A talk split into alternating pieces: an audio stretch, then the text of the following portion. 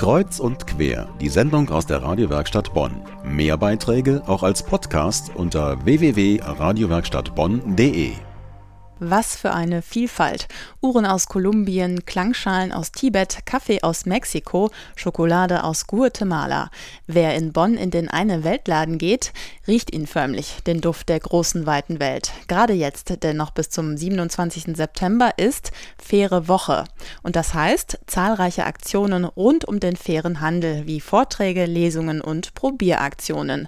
Johannes Meyer vom Bonner Weltladen. Die Faire Woche verfolgt das Ziel, den fairen Handel bekannter zu machen und in die Gesellschaft zu tragen. Es geht darum, den Menschen, die in den Ländern des Südens von den schlechten Bedingungen des Welthandels betroffen sind, nachteilig davon betroffen sind, einen fairen Lohn zu zahlen, also einen Lohn, von dem sie leben können. Fairer Handel, faire Chancen für alle.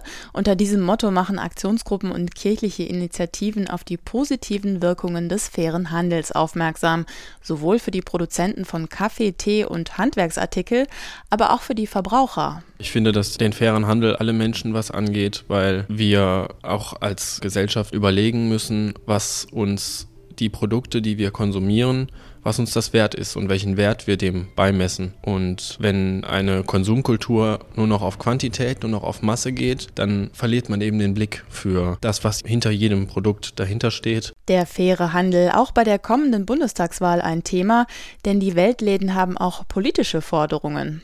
Nochmal Johannes Mayer vom Bonner Weltladen. Unsere politische Forderung ist die Forderung nach einer gerechteren Welt, nach gerechteren Handelsstrukturen, in der Weltwirtschaft. Dieses Vorhaben verfolgen wir, indem wir zum einen Informations- und Bildungsarbeit leisten und zum anderen, indem wir faire Produkte verkaufen, also aktiv eine Veränderung schaffen. Zum Beispiel mit Kaffee aus fairem Handel im Bonner Weltladen.